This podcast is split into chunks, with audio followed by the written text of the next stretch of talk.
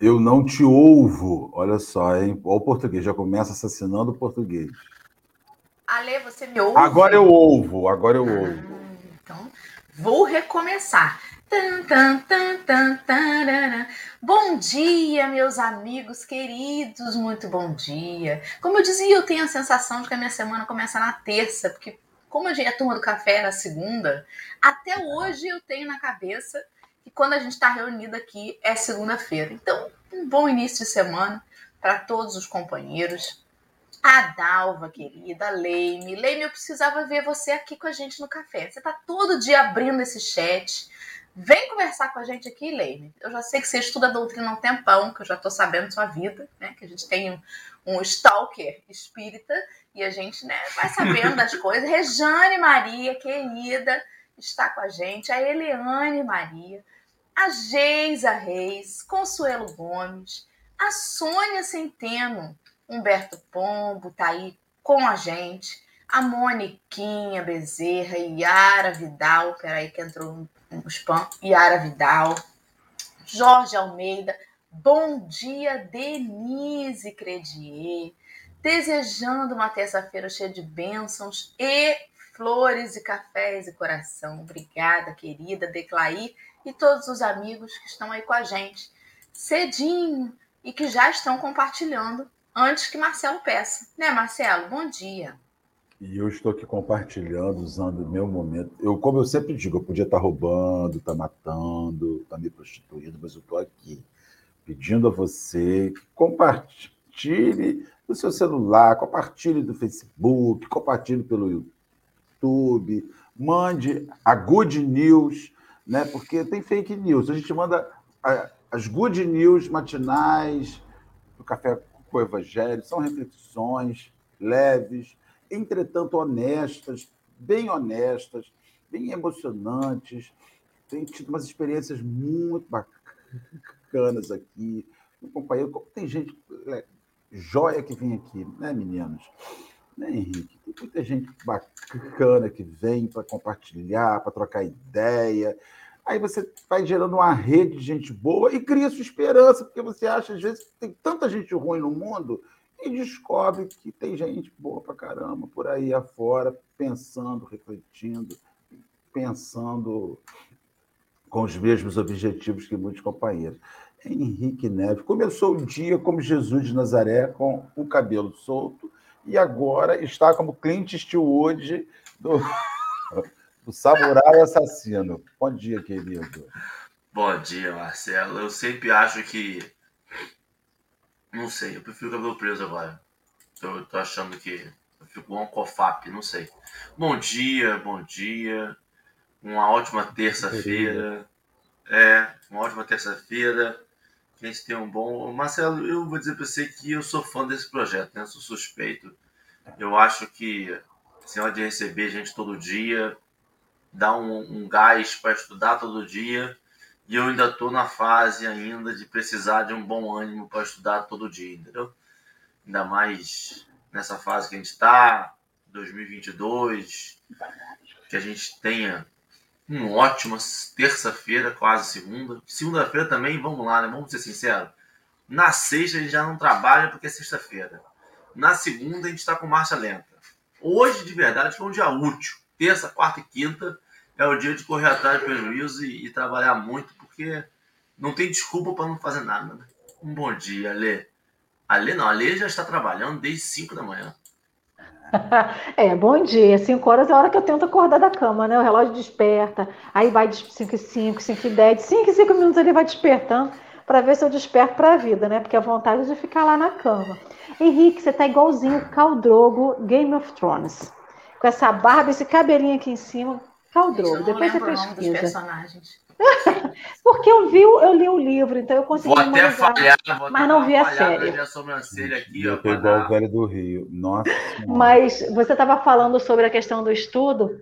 Eu só não fiz o estudo ontem, eu fiz sábado com o Marcelo, fiz domingo, né? E não fiz ontem. A sensação é que eu não faço café há um mês dá uma falta quando a gente fica um dia sem ouvir o café ou sem fazer o café. Que é como se a vida parasse e a gente só retoma depois quando a gente começa o café de novo. Então, estar aqui, eu acho que sempre é para mim uma oportunidade muito grande, né? De aprender, a oportunidade de me comunicar com a espiritualidade, de, de a gente se permitir, né? Que a espiritualidade fale conosco, a gente sentir é, um pouco mais de perto a, o que a gente às vezes não ouve do nosso coração, né? A gente está mais disposto. Então, e hoje encerrando o mês, né, gente? 31 de maio. Piscamos, já estamos 31 de maio. Encerrando o mês. Então, que esse mês tenha sido bom para todo mundo, que um novo mês que se inicia amanhã traga tudo aquilo que você precisa, todas as esperanças necessárias, todo o trabalho necessário, enfim, tudo aquilo que a gente precisa, né? E não o que a gente quer, mas o que realmente a gente precisa.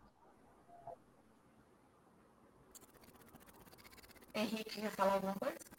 Não, essa lembrança que a Regiane fez do estado do Pernambuco, né? A gente possa mandar energias positivas, porque são estados que a gente, infelizmente, não tem uma comoção tão grande quanto o estado do Sudeste. E a gente acha que não, mas é bom passar limpo e, e rever o quanto a gente não vê e não participa tanto de campanhas para estados do Nordeste e que está passando por um momento tenso.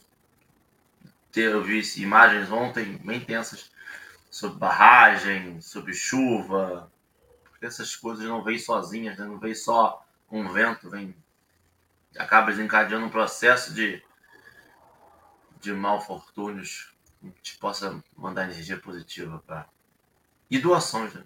Só energias positivas não. Muito bem. Então, meus amigos, vamos orar, né? Vamos orar. Vamos orar e tentar manter a energia, porque o mundo tá aí. Cada hora parece que dá um, um susto na gente, uma rasteira. Dois casos de varíola no Brasil. Acho que é melhor a gente orar mesmo. Vamos orar. Marcelo, você puxa a energia boa aí, Vamos fazendo orar. favor? Vamos orar, porque. E o pior, dois casos de varíola no Brasil e gente que já não toma a vacina do macaco. Você viu o que, que um efeito anti-vacina está desencadeando agora, porque a vacina da varíola que a gente já usa há mil anos, agora o povo não quer estar tá tomando. Então você vê o efeito catastrófico, catastrófico de um discurso anti-ciência que agora está atingindo para além além das pesquisas. Então, quer dizer, só com jejum e oração. Vamos orar e depois fazer jejum o resto do dia. Porque, Senhor, Jesus é impressionante como o ser humano tem determinadas horas que nos dá a impressão que retrocede. Mas aí a gente chega, Senhor, a uma conclusão particular. O homem não retrocede, Senhor. O homem fingiu, fez uma aparência de que evoluiu, porque de fato ele não cresceu. Dizem os espíritos que a natureza, que o espírito não retrograda. Então, quando a gente volta, é porque de fato nós nunca fomos. Nós maquiamos, nós forjamos um crescimento que não era real. É por isso, Senhor, que hoje, na manhã, nesta manhã linda de final de maio, início de junho, Senhor, onde o mundo está vivendo tanta conturbação, guerras sanguinolentas ainda que nós não víamos há muito tempo, devastação, devastação enorme, chuvas em regiões que habitualmente são mais secas, mas que estão destruindo aquelas pessoas. Esperamos que isso seja para que a gente se revele, Senhor. Deixa-nos nos revelar. Deixa-nos nos ser de verdade, ainda que a verdade doa. Deixa-nos, Senhor. Mostra-nos o lugar exato em que nós estamos. Nem acima, nem abaixo. Mas o lugar que a gente está, porque a gente só conseguirá caminhar para frente de verdade, quando soubermos de verdade onde estamos. É por isso, Senhor, que ainda ouvimos a máxima que diz: aquele que sabe da verdade, que conhece a verdade, se libertará. Então, nós esperamos que a primeira verdade que nós possamos saber é a nossa. Quem eu sou, de verdade. Para que a partir de ter essa consciência eu cresça. Que eu não viva a farsa, a farsa daqueles que mostram a face que lhes interessa, mas que eu mostre a face verdadeira do meu espírito. Por mais feia que ela seja, por mais assombrosa que ela seja, eu só conseguirei ser melhor quando eu souber de fato quem eu sou. Fora isso, Senhor, eu tenho certeza que passarei minha vida me enganando, me iludindo acerca do que eu julgo que sou, na diferença do que de fato eu sou. Abençoa os meus amigos, queridos, que sei que são buscadores da auto-verdade Sei que eles querem saber quem são. Que eles precisam saber quem são para saber o que mudar e onde ir. E cada companheiro que aqui nos assiste na manhã de hoje, nesses dias que estamos estudando sobre o nascimento de Jesus, que hoje seja de fato para cada um de nós um Natal, um renascimento, uma descoberta da verdade íntima de cada um. Graças a Deus. Graças a Deus. Então, vamos para a leitura do texto. Vou pedir a Henrique para fazer para a gente aí, por favor. O livro tá, o livro é Antologia Mediúnica do Natal e o item correto é o 49. Vamos lá? Vamos lá. Henrique, daquele jeitinho que você ensaiou com o convidado. Tá. Mensagem do Natal. Glória a Deus nas alturas, paz na terra e boa vontade para com os homens. Lucas 2,14. O Cânticos das Legiões Angelicais, na noite divina, expressa o programa do Pai acerca do apostolado que se reservaria ao Mestre Nascente. O louvor celeste sintetiza, em três enunciados pequeninos, a plataforma do cristianismo inteiro Glória a Deus nas alturas, significando o imperativo de nossa consagração ao Senhor Supremo, de todo o coração e de toda a alma.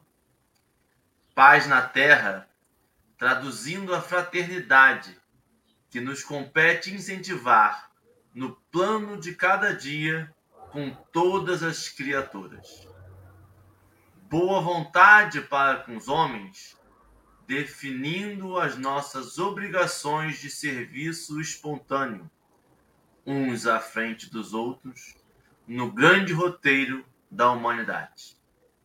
O Natal exprime renovação da alma e do mundo, nas bases do amor, da solidariedade e do trabalho. Dantes, os que se anunciavam em nome de Deus, exibiam a púrpura dos triunfadores sobre os acervos de cadáveres e despojos dos vencidos. Com o enviado celeste que surge na manjedoura, temos o divino vencedor, arrebanhando os fracos e os sofredores, os pobres e os humildes, para a revelação do bem universal dantes exércitos e armadilhas, flagelos e punhais, chuvas de lodo e lama para a conquista sanguinolenta. Agora, porém, é um coração armado de amor, aberto à compreensão de todas as dores, ao encontro das almas. Não amaldiçoa, não condena, não fere. Fortalece as boas obras, ensina e passa, auxilia e segue, consola os aflitos sem esquecer-se de consagrar o júbilo esponsalício de Caná. Reconforta-se com os discípulos no jardim doméstico. Todavia, não desampara a multidão na praça pública. Exalta as virtudes femininas no lar de Pedro. Contudo, não menospreza a Madalena transviada. Partilha o pão singelo dos pescadores. mas não menoscaba o banquete dos publicanos. Cura Bartimeu, o cego esquecido, entretanto, não ouvidas Zaqueu, o rico enganado. Estima a nobreza dos amigos, contudo, não desdenha a cruz entre os ladrões. O Cristo na manjedoura representava o Pai na terra, o cristão no mundo e o cristão dentro da vida. Natal, glória a Deus, paz na terra, boa vontade para com os homens. Se já podes ouvir a mensagem da noite inesquecível, recorda que a boa vontade para com todas as criaturas é nosso dever de sempre. Emmanuel.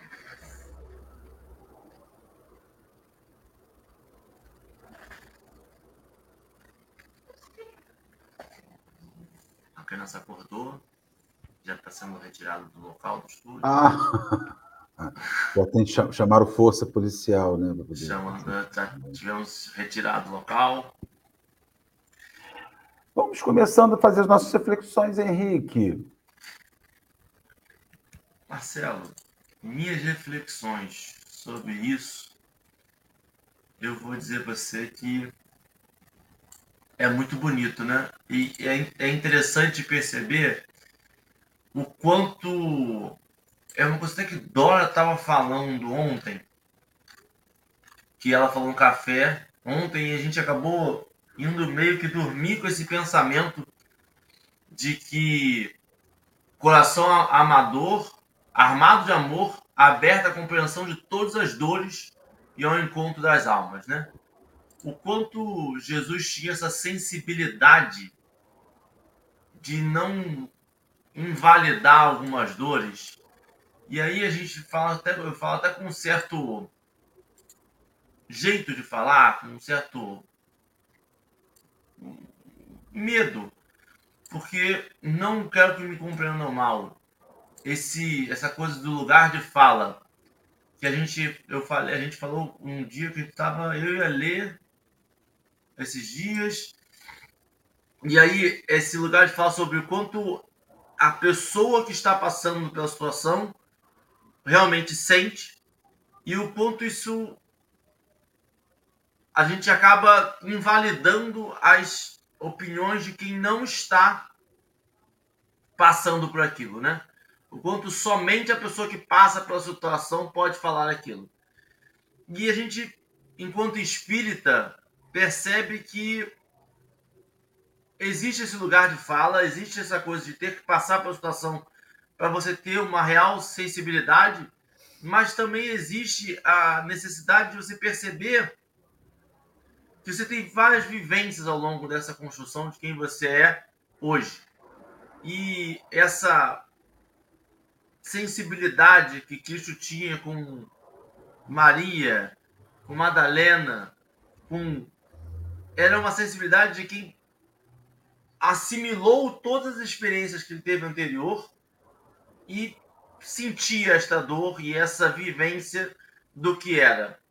O quanto ele sabia a importância do banquete e do pão. O quanto ele não achava que um era maior que o outro, um era mais necessário que o outro, um era. Os dois eram necessários com a sua peculiaridade, com a sua individualidade momentânea, mesmo que seja. O quanto a gente precisa perceber enquanto sociedade, que esse conjunto de opiniões é importante, até mesmo para invalidar opiniões erradas. Até mesmo para a gente perceber que aquilo ali já não cabe mais. Mas que não é a pessoa que é anulada, mas é a opinião dela. E se for uma opinião completamente equivocada, que ela perca o lugar de fala mas não pro lugar dela, né? Não sei.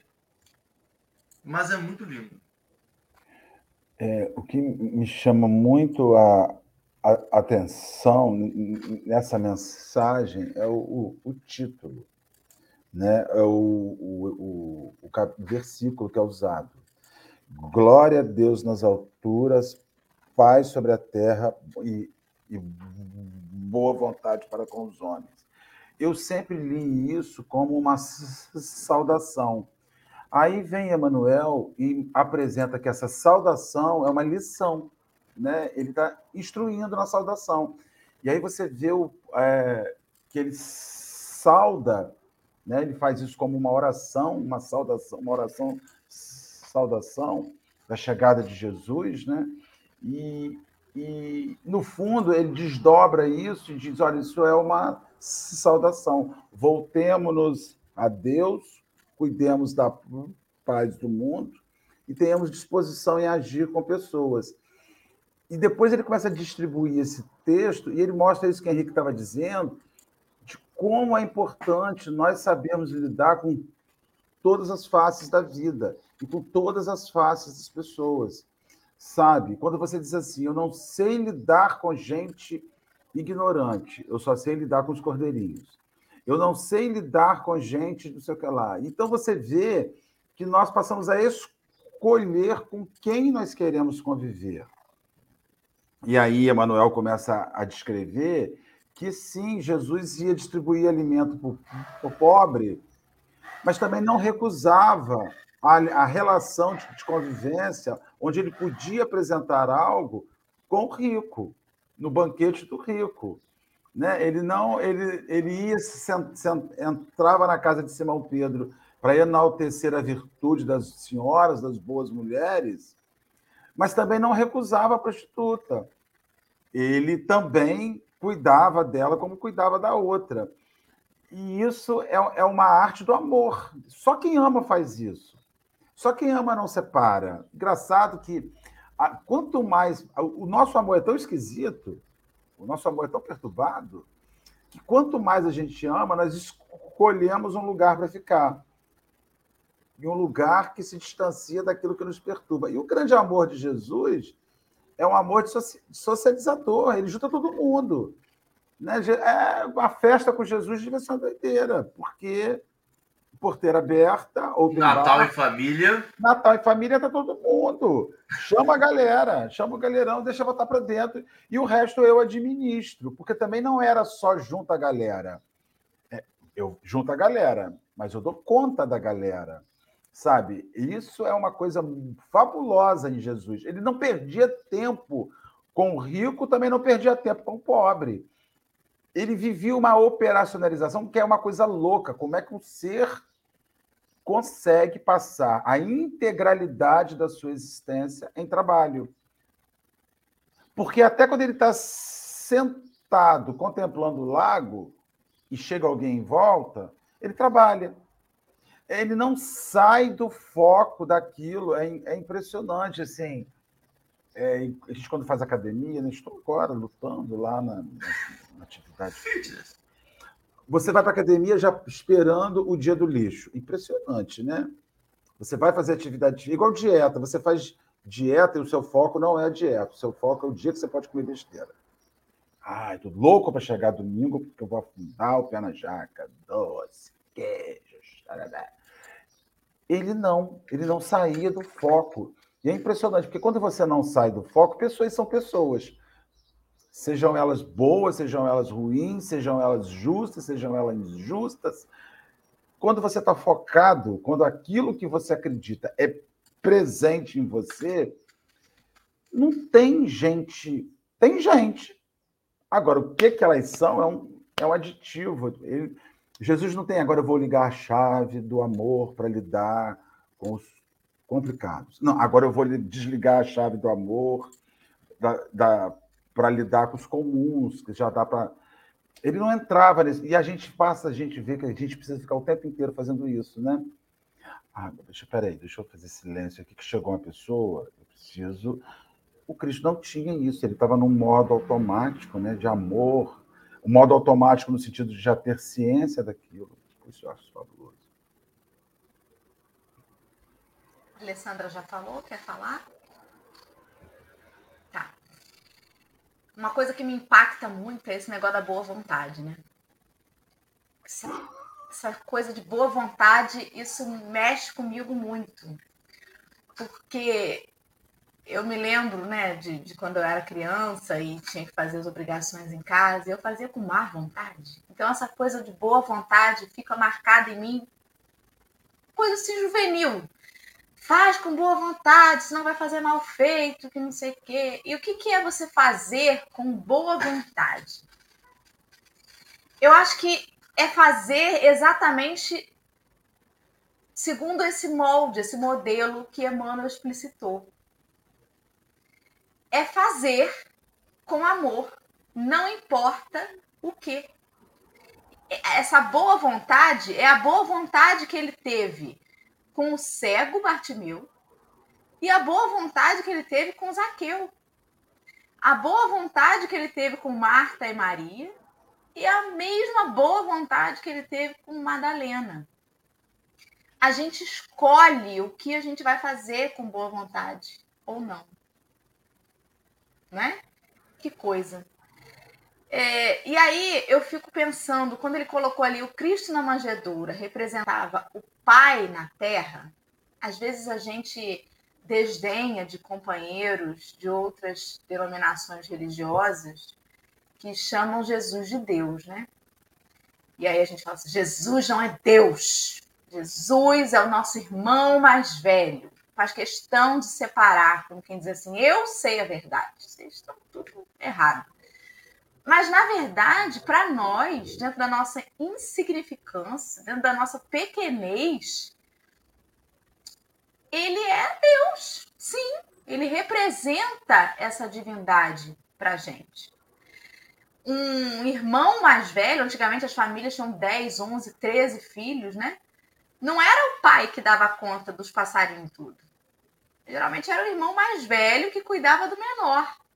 E a gente tem hoje em dia pessoas que falam: essa minha irmã mais velha era uma mãe para mim. Por isso, que a mãe estava lá nos afazeres e era o irmão mais velho que, que tomava conta mesmo. Eu me lembrei, olha como é que eu tô linkando uma coisa na outra, minha cabeça é uma confusão, porque eu peguei o negócio picotado. Aí eu me lembrei das bem-aventuranças, que fala numa delas, bem-aventurados os pacificadores, porque serão chamados filhos de Deus. Por que, que serão chamados filhos de Deus? No, no, no nosso linguajar mundano, a gente já tem alguns dizeres, né? Filho de peixe, peixinho é. Tal pai, tal filho. Por assemelhar-se. Então, por semelhança, tal pai e tal filho. E, e Cristo na terra era para nós o próprio Pai. E aí ele vem dizer: o cristão no mundo é o Cristo dentro da vida. Que a gente possa assemelhar-se a Ele, começando pela boa vontade, Gente, é tão difícil ter boa vontade. É muito fácil a gente ter boa vontade para fazer aquilo que a gente planejou, aquilo que a gente gosta. Ter boa vontade para fazer uma coisa que a gente não gosta ou que pegou de surpresa é muito complicado. Você pode ter a maior boa vontade do mundo em arrumar a cozinha. A criança vem brincando, desobedecendo, derruba o Nescau inteiro no chão. Tu não vai limpar com boa vontade. Tu não estava planejando aquilo, foi pego de surpresa. Não é algo que você queria que acontecesse. A gente é chamado a agir com boa vontade, a exemplo do Cristo. Ele estava com boa vontade entre a nobreza dos amigos mas também não desdenhou a cruz entre os ladrões. Isso é exatamente o que a gente estava falando ontem aqui no café. Sobre você ser, em essência, o que você é, independente do onde e do como. Mas a gente muda. A gente permite que o onde e o como ditem como a gente vai se portar. Que energia que a gente vai ter, que boa vontade que a gente vai ter ou não. E é isso, né? Fala, Lê, agora, que eu já viajei, já fui. do Iapoca ao Chuí. Como que a mesma mensagem suscita no nosso, no nosso pensamento, no nosso sentir é, reflexões, né? Eu estava aqui, eu fiquei pegada nessa questão da paz na Terra. E, e, eu sempre tenho o hábito de, quando eu leio alguma coisa, tentar formar uma imagem mental.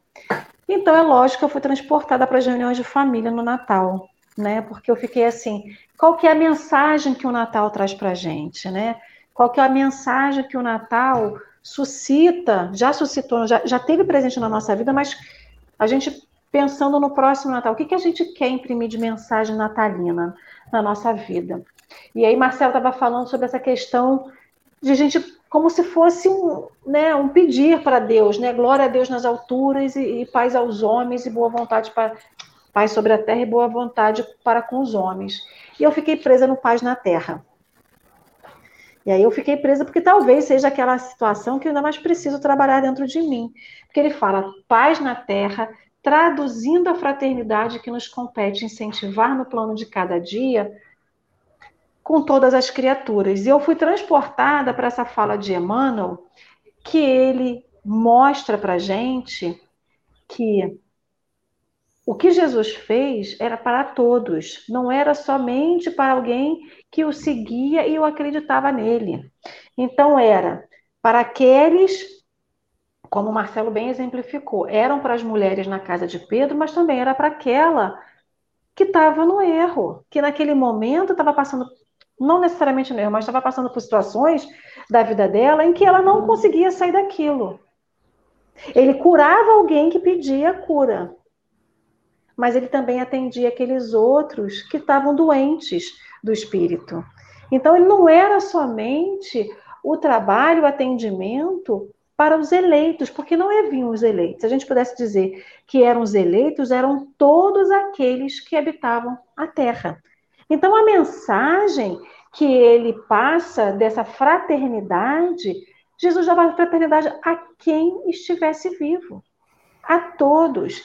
Era o aflito, né? E era na alegria de um casamento. Então a gente pensa sempre, Jesus vai estar, ou vai estar lá com aquelas pessoas sofredoras, vai estar no leito dos hospitais, vai estar naquele que consola hoje uma pessoa que perdeu o ente, né, que o ente desencarnou. Então a gente tem o hábito de dizer que Jesus vai estar sempre nos opostos, né? Ou muito na dor ou muito na alegria, porque alguém conseguiu alguma coisa que tanto precisava. Então, na verdade, Jesus está em tudo. Então, essa fraternidade, eu vejo essa fraternidade em cada passagem aqui que Emmanuel passa, né? Na partilha do pão singelo, mas também no banquete dos publicanos, porque o pessoal fica assim, mas Jesus vai estar à mesa com os publicanos? Ele estava com os humildes, com aqueles pobres, com aquelas com os simples, mas por que, que também não poderia estar com aqueles que o atacavam, com aqueles que tinham o poder. Então a gente tem muito hábito hoje assim, vamos ajudar aqueles que precisam, e realmente temos que ajudar a quem precisa. Mas quem fala que aquele que está na abundância do dinheiro, na abundância da fartura, da comida, não precisa? E aí é que eu acho que está essa fraternidade, essa paz que a gente precisa ter que não é a paz. Hoje a gente pede, clama a espiritualidade maior, a gente plana, é, clama a todos aqueles que têm possibilidade de doar para uma cidade, para um estado que tem precisa de ajuda nesse momento. É o que é urgente. Mas o que, que não é urgente? Aquela coisa que é pessoal da saúde fala, eu esqueci, eu não sei o nome que o pessoal da saúde fala, que você tem aquela ajuda que é emergencial e tem o trabalho que é acompanhar cotidianamente a pessoa para justamente evitar problemas. Então, essa ajuda, essa fraternidade, é, é o que Emmanuel vem trazer depois para mim. O Natal exprime renovação da alma e do mundo, mais bases do amor, da solidariedade do trabalho, que é o trabalho emergencial para ajudar emergencial, que é o atendimento agora, do aqui e agora. Mas depois do aqui e agora, o que, que faz? Auxilia e segue, ensina e passa, continua a fazer além, depois, depois do emergencial, no que é rotineiro, no que é cotidiano, porque o trabalho não é só isso, não é só o aqui e agora, é o tempo todo, a solidariedade é o tempo todo. Então a gente vai atender a pessoa que passa mal na rua, mas eu também tenho que atender a pessoa que está no tratamento. Então, é tudo, né? Então, é, a gente, infelizmente, às vezes a gente se pega muito nessa questão do imediatismo, porque é o que choca mais, é o que sempre grita mais. Mas depois do atendimento preventivo, muito obrigado, Renata. É isso. Então, a gente tem que atender o aqui agora para aquilo que é urgente. E o preventivo? E o que, que a gente vai trabalhando aos poucos, vai trabalhando rotineiramente, cotidianamente, para mudar? É justamente o que Emmanuel traz. É o trabalho, é a solidariedade, é a fraternidade, que não pode me incomodar só agora, ela tem que me incomodar todo dia, ela tem que me tocar todo dia, porque senão eu só vou atender agora os chamados das pessoas que precisam emergencialmente, que grita, mas é aqueles outros que estão lá quietinhos e que não mostram a sua dor. Então, acho que essa mensagem do Natal em família que, que me veio, que me suscitou a mente, é isso. Tem aquelas pessoas que vão estar mais felizes, tem as pessoas que vão estar mais quietas, mas tem aquelas pessoas que se mascaram, que não mostram por trás daquele, daquele, daquela imagem natalina que a gente imagina, que a gente cria, a sua dor é o trabalho preventivo, né? É o trabalho de olhar para o outro e de sentir e de ver o que está ali por trás.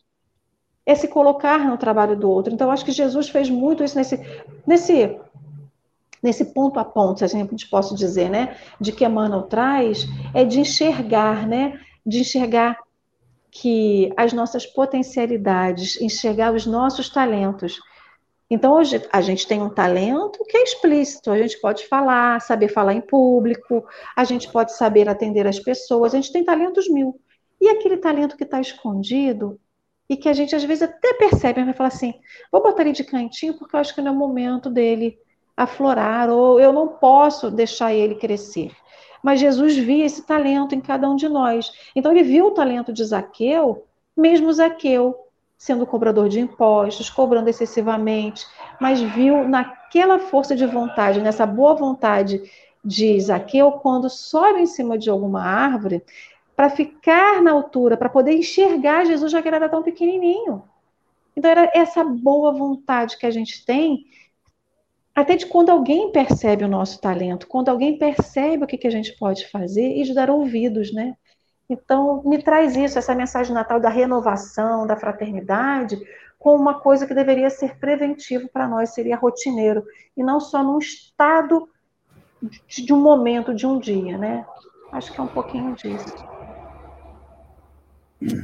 O, o Bartimeu, que tem naquele narra aqui, é um momento muito interessante do Evangelho, porque o que, que, que, que acreditava -se naquela época? Que tinha em Jerusalém um poço e que esse, esse, esse poço, acho que uma vez por ano, recebia a visita de um anjo. E que esse anjo se banhava naquela água do poço, e quando ele ia embora, primeira, as pessoas que entrassem naquela água logo depois do se curavam. Então, esse poço ele era repleto de doente em volta, esperando a chegada do anjo. Só que o que, que acontecia nesse poço? Olha que doideira. Desde aquela época, o nepotismo o favoritismo familiar acontecia. O doente que ficava ali e a família tinha recursos, deixava um familiar para ajudar o doente a entrar no poço, porque os doentes, por ser doentes, não conseguiam entrar. E Bartimeu passou anos naquele poço não conseguia ir para dentro d'água. Porque quando o pretenso anjo vinha, todo mundo que tinha um cuidador, um amparador, levava a pessoa para a água. E Bartimeu? Ficava. Então ele vivia no lugar, vivendo de migalhas que levavam para ele, porque não podia sair para comer. Vai que Bartimeu sai para comer, né? E o anjo chegou. Vai que Bartimeu. Então ele morava, as pessoas viviam naquele lugar. Por isso que eles falam que Bartimeu era o cego esquecido.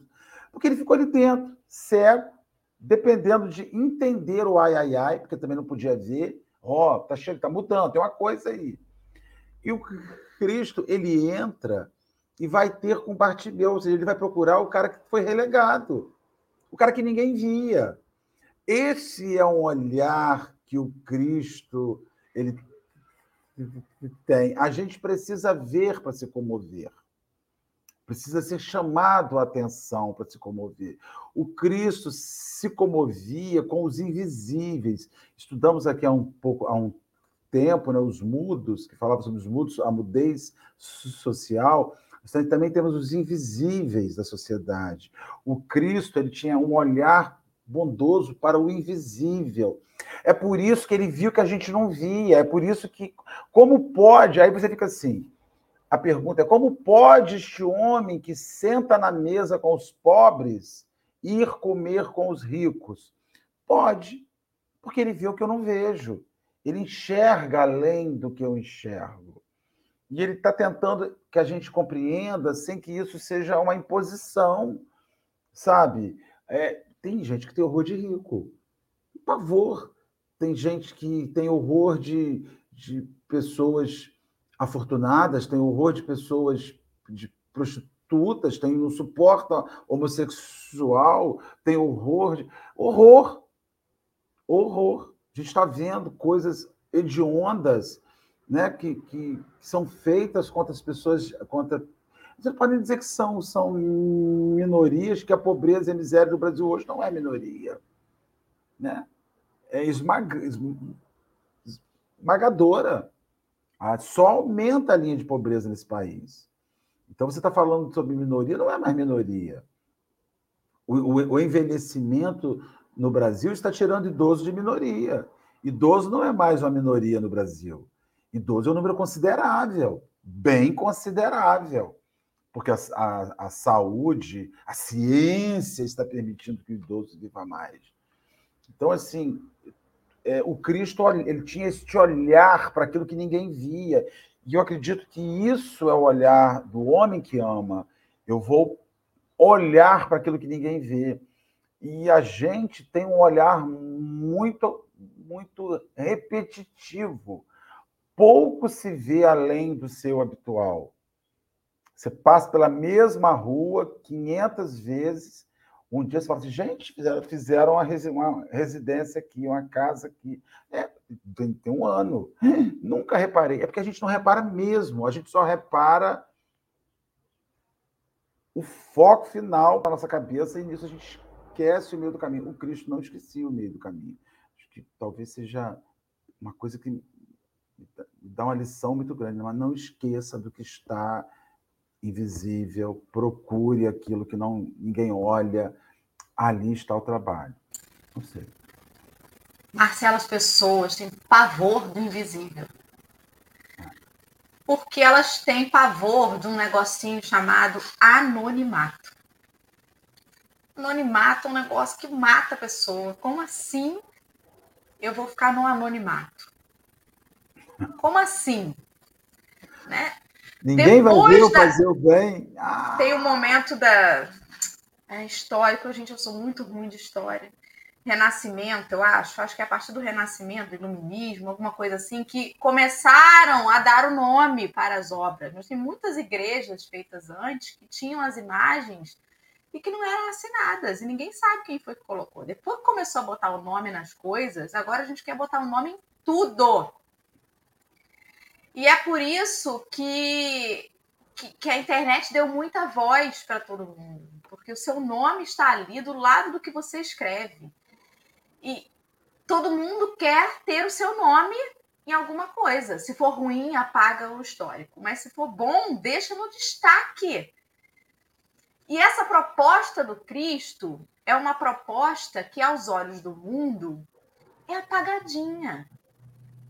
Ainda faz uma filipetazinha com a sua foto de fundo. Dora o que é? Exato. Dora Marcondes. Tem uma fala. Faz até Dora uma logo. Dora Faz Marcondes com o braço cruzado, assim, bem inteligente. Né?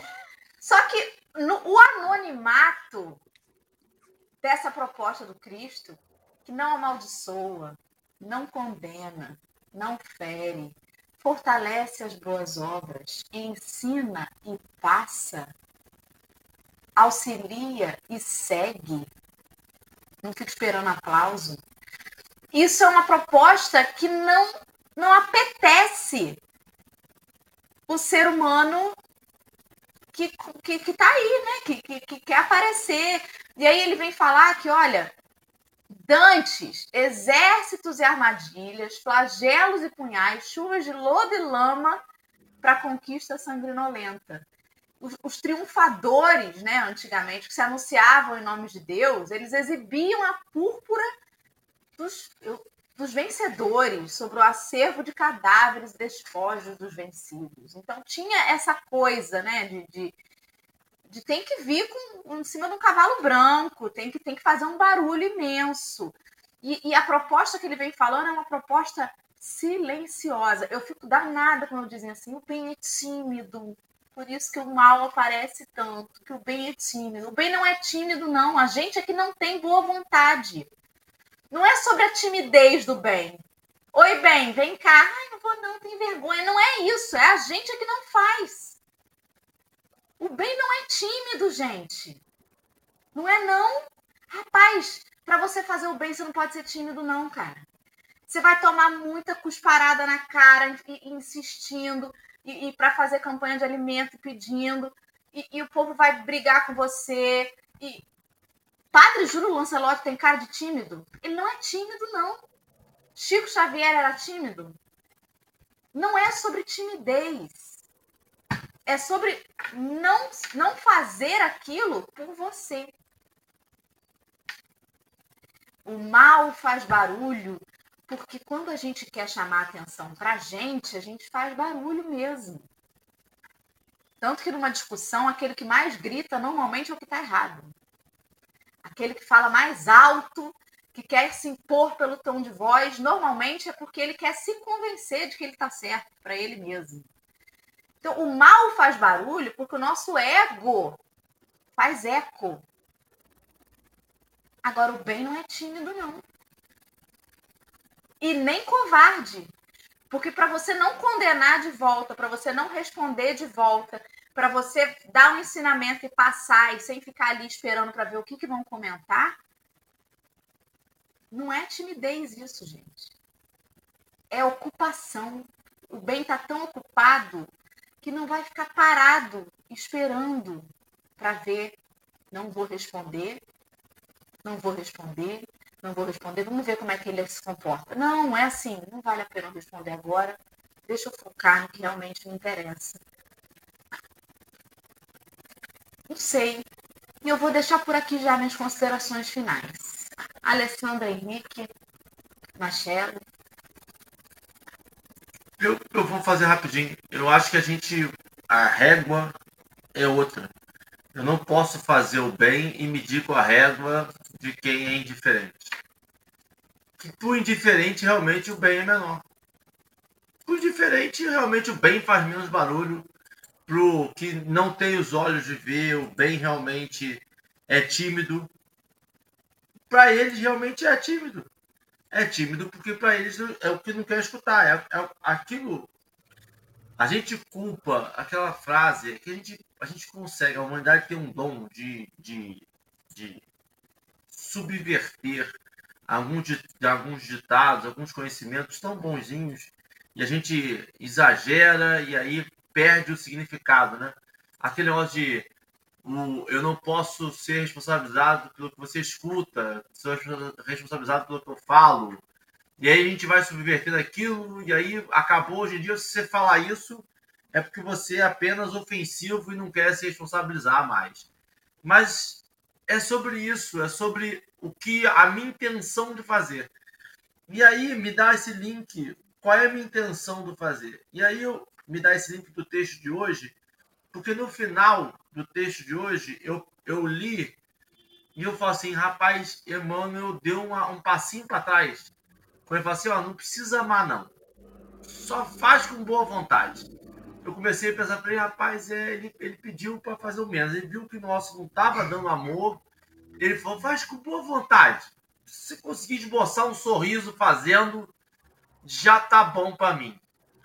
E aí, falando agora, depois no final do texto, não é um passinho para trás, não. É o início da caminhada é o mesmo ensinamento de amar-vos uns aos outros, mas com uma faceta, com com um olhar diferenciado da ação. Porque quando a gente fala, e é, e é muito. E a gente entende o porquê que é, e é porque é abstrato. Quando Jesus fala amai-vos uns aos outros, aí a gente pega com aquela mania de, de tentar não trabalhar muito, com aquela coisa de já, já entendi, deixa que eu sei fazer. A gente escolhe 10 pessoas para amar e estou seguindo Jesus, estou amando uns aos outros. E aí, sabe aquele desenho que você via e desenhava assim? Ó, boa vontade os homens, humanidade. Dá uma boa vontade. Porque com boa vontade você vai perceber que esse amor é maior do que os 10 escolhidos. É, não sei, me deixa pensando sobre isso, sobre a gente, o quanto a gente, o que a gente precisa fazer para trazer o evangelho, os ensinamentos de Cristo para o nosso dia a dia, para o nosso. Eu não vou largar tudo na minha vida, nem posso largar tudo para ser peregrino, para andar por esse Brasilzão, meu Deus, vestindo algodão cru e falando do evangelho. Eu não preciso disso para ser cristão hoje. Mas eu posso agir com boa vontade com os homens, eu posso me sentar. Essa aqui é o grande ensinamento de Cristo. Além dessa, dessa coisa que ele conseguia fazer, estar em diversos ambientes e não perder a essência dele, mas é demonstrar que em qualquer ambiente você pode ser Cristo. Em qualquer ambiente você pode ser um cristão. Em qualquer e a gente acha que não. E a gente acha que eu tenho que cair em tentação, eu tenho que afastá-lo do mal. E a gente e Cristo vem e fala assim, olha, qualquer eu sou quem eu sou. Alguns vão me relegar, alguns vão dizer que eu sou o rei, alguns vão dizer que eu sou Messias, mas alguns vão dizer que eu sou enganador. Alguns vão querer que eu prove o tempo todo que eu sou filho de Deus. E, e eu vou provar quando for necessário, mas quando for necessário. Eu não vou provar só para me exibir, eu não vou corrigir pra, só para dizer que eu sei a verdade. O quanto essa vivência de Cristo, e a gente vai, e é engraçado que a gente tem um monte de parábola, um monte de coisa a gente vai detalhando, e a gente volta para o plano geral, e a gente vai dar um zoom, e a gente esmiuça, e a gente fica, às vezes, tentando achar uma incoerência e ela não é detectada. É o tempo todo coerente. O tempo todo tem um significado o mesmo por trás de cada passagem. E aí a gente entende que perpetua durante mais de dois mil anos a passagem de um homem que nasceu na manjedoura. Muito lindo. Deixa eu falar só uma coisa. Eu sei que eu já tenho minhas considerações finais, mas é que eu tô travada. Maria de Nazaré botou assim: o bem é tímido no fazer comparado ao mal que prolifera livremente. Maria, meu amor, me perdoe. É bom que a gente pode aqui ter um espaço em que a gente consegue conversar, né? E discordar algumas vezes. Eu não consigo concordar, gente. Eu não consigo concordar que o mal prolifera livremente. Eu não consigo concordar. É, Para mim, é um discurso de como se as coisas estão piorando muito. E não estão. Gente, a timidez é uma coisa muito séria. Tem gente que faz tratamento, procura tratamento terapêutico para vencer. Timidez trava. O tímido tem crise de ansiedade, fica todo empolado. Timidez é uma coisa ruim que trava. O bem não é tímido, o é. bem flui. E se a gente pudesse enxergar a quantidade de companheiros que atuam no bem, às vezes invisíveis aos nossos olhos, que estão o tempo inteiro nos incentivando ao melhor, às melhores escolhas. O problema são os nossos olhos de ver. É o problema são os nossos olhos de ver. A gente pode focar nas coisas que parecem ser o mal, mas a gente não percebe o bem porque a gente só quer ver o bem nas coisas grandes, na mansão do caminho. E às vezes tem uma pessoa na rua ali que passou viu um morador de rua no frio, desceu do carro, deixou um cobertor, perguntou se ele queria alguma coisa, saiu, ninguém viu. E você, por não ver, você acha que o bem não está acontecendo, porque você só às vezes enxerga o bem, não você, tá, Maria? Mas assim, a gente só enxerga o bem quando ele é grandão, mas o bem tá aí o tempo todo. O bem prolifera livremente. É para ele que nós fomos criados. Nós precisamos ter olhos de ver se não fosse assim, a gente não estaria falando de Jesus quase né, mais de dois mil anos depois. É ele que persiste, que persevera e que prolifera livremente, não o mal. São os nossos olhos de ver. O bem não é tímido, gente. Não é. Vamos lá. Acabei, agora chega. Fala, Marcelo e Ale, que eu me exaltei nesse final. Fala, gente, comigo. Olha, é, só encerrar aqui com minha consideração. Quando a gente fala que o mal está proliferando, mas que a gente tem a impressão que ele nunca teve aí. Já vivemos dias de muita bondade. E não vivemos, não, tá, gente? Nós vivemos dias de muita hipocrisia, onde os maus se escondiam sob capas de pó. Eu volto a dizer, eu acho engraçadíssimo quando as pessoas falam assim, bom era antigamente, a família. Gente, antigamente, Todo marido tinha um filho fora do casamento, que não dava nome. Isso era antigamente. Toda uma família, todo. Eu, antigamente, os maridos largavam as suas mulheres e iam para os prostíbulos. Antigamente. Sabe? Minha... Levavam os filhos é, no começo da vida. Então, assim, eu acho engraçado quando a gente fala assim, ah, porque antigamente era bom. Não era. Antigamente não tinha internet, então as coisas não apareciam, era tudo escondido. Né? Antigamente as mulheres passavam os ternos lindos dos seus maridos para eles irem para os prostíbulos, dizendo que iam encontrar com os amigos e iam para os prostíbulos. Ninguém sabia, porque ninguém filmava, porque não tinha telefone celular, não tinha nada disso. Então a gente fala que hoje está muito ruim, não está. Hoje está à mostra. Hoje a gente vê o mal, mas o mal sempre esteve aí. Nós temos o histórico, procure, Cabo Café com o Evangelho, liga o Google, procure o inferno de Barbacena. Barbacena teve o maior manicômio, acho que do, do, do, do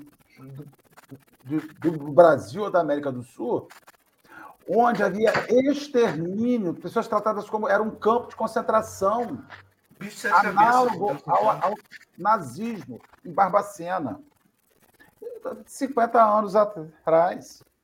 Então a gente fala, o mal está tomando conta. Não está. Nós estamos tomando consciência do que sempre teve, porque antes tinha, mas era oculto. Hoje a internet não deixa nada oculto. Você vê.